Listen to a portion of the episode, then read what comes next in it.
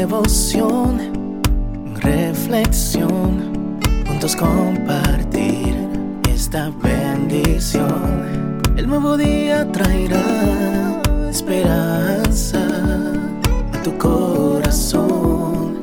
Qué bendición. Darwin Rodríguez, el podcast. Meditaciones matinales para adultos. Plenitud en Cristo. Escrita por el pastor Alejandro Bullón. Usa tu don. Cada uno según el don que ha recibido. Ministrelo a los otros como buenos administradores de la multiforme gracia de Dios. Primera de Pedro 4:10. Eric vivía como si no necesitase de nadie. En cierta ocasión, mientras un incendio destruía la casa de un vecino y otros corrían de un lado para otro tratando de ayudar, él miraba de brazos cruzados. Entonces alguien le preguntó, ¿No vas a hacer nada? ¿Te vas a quedar mirando solamente? Cada uno cuida de su vida, respondió levantando los hombros, y se alejó como si nada estuviese sucediendo. La indiferencia parece ser el mal de nuestro siglo. Las personas están tan ocupadas en resolver sus propios problemas que llegan al punto de pensar que son las únicas que existen y que necesitan de ayuda. Pero el consejo de Pedro es que si queremos ser gente realizadas y feliz, debemos vivir al servicio de los demás. Es interesante el modo en que Pablo empieza el versículo de hoy. Cada uno, dice, la responsabilidad de ministrar los dones del Espíritu no es colectiva, empieza con el individuo. Nadie puede esconderse detrás de los otros, bajo pena de caer en la arena movediza de la indiferencia.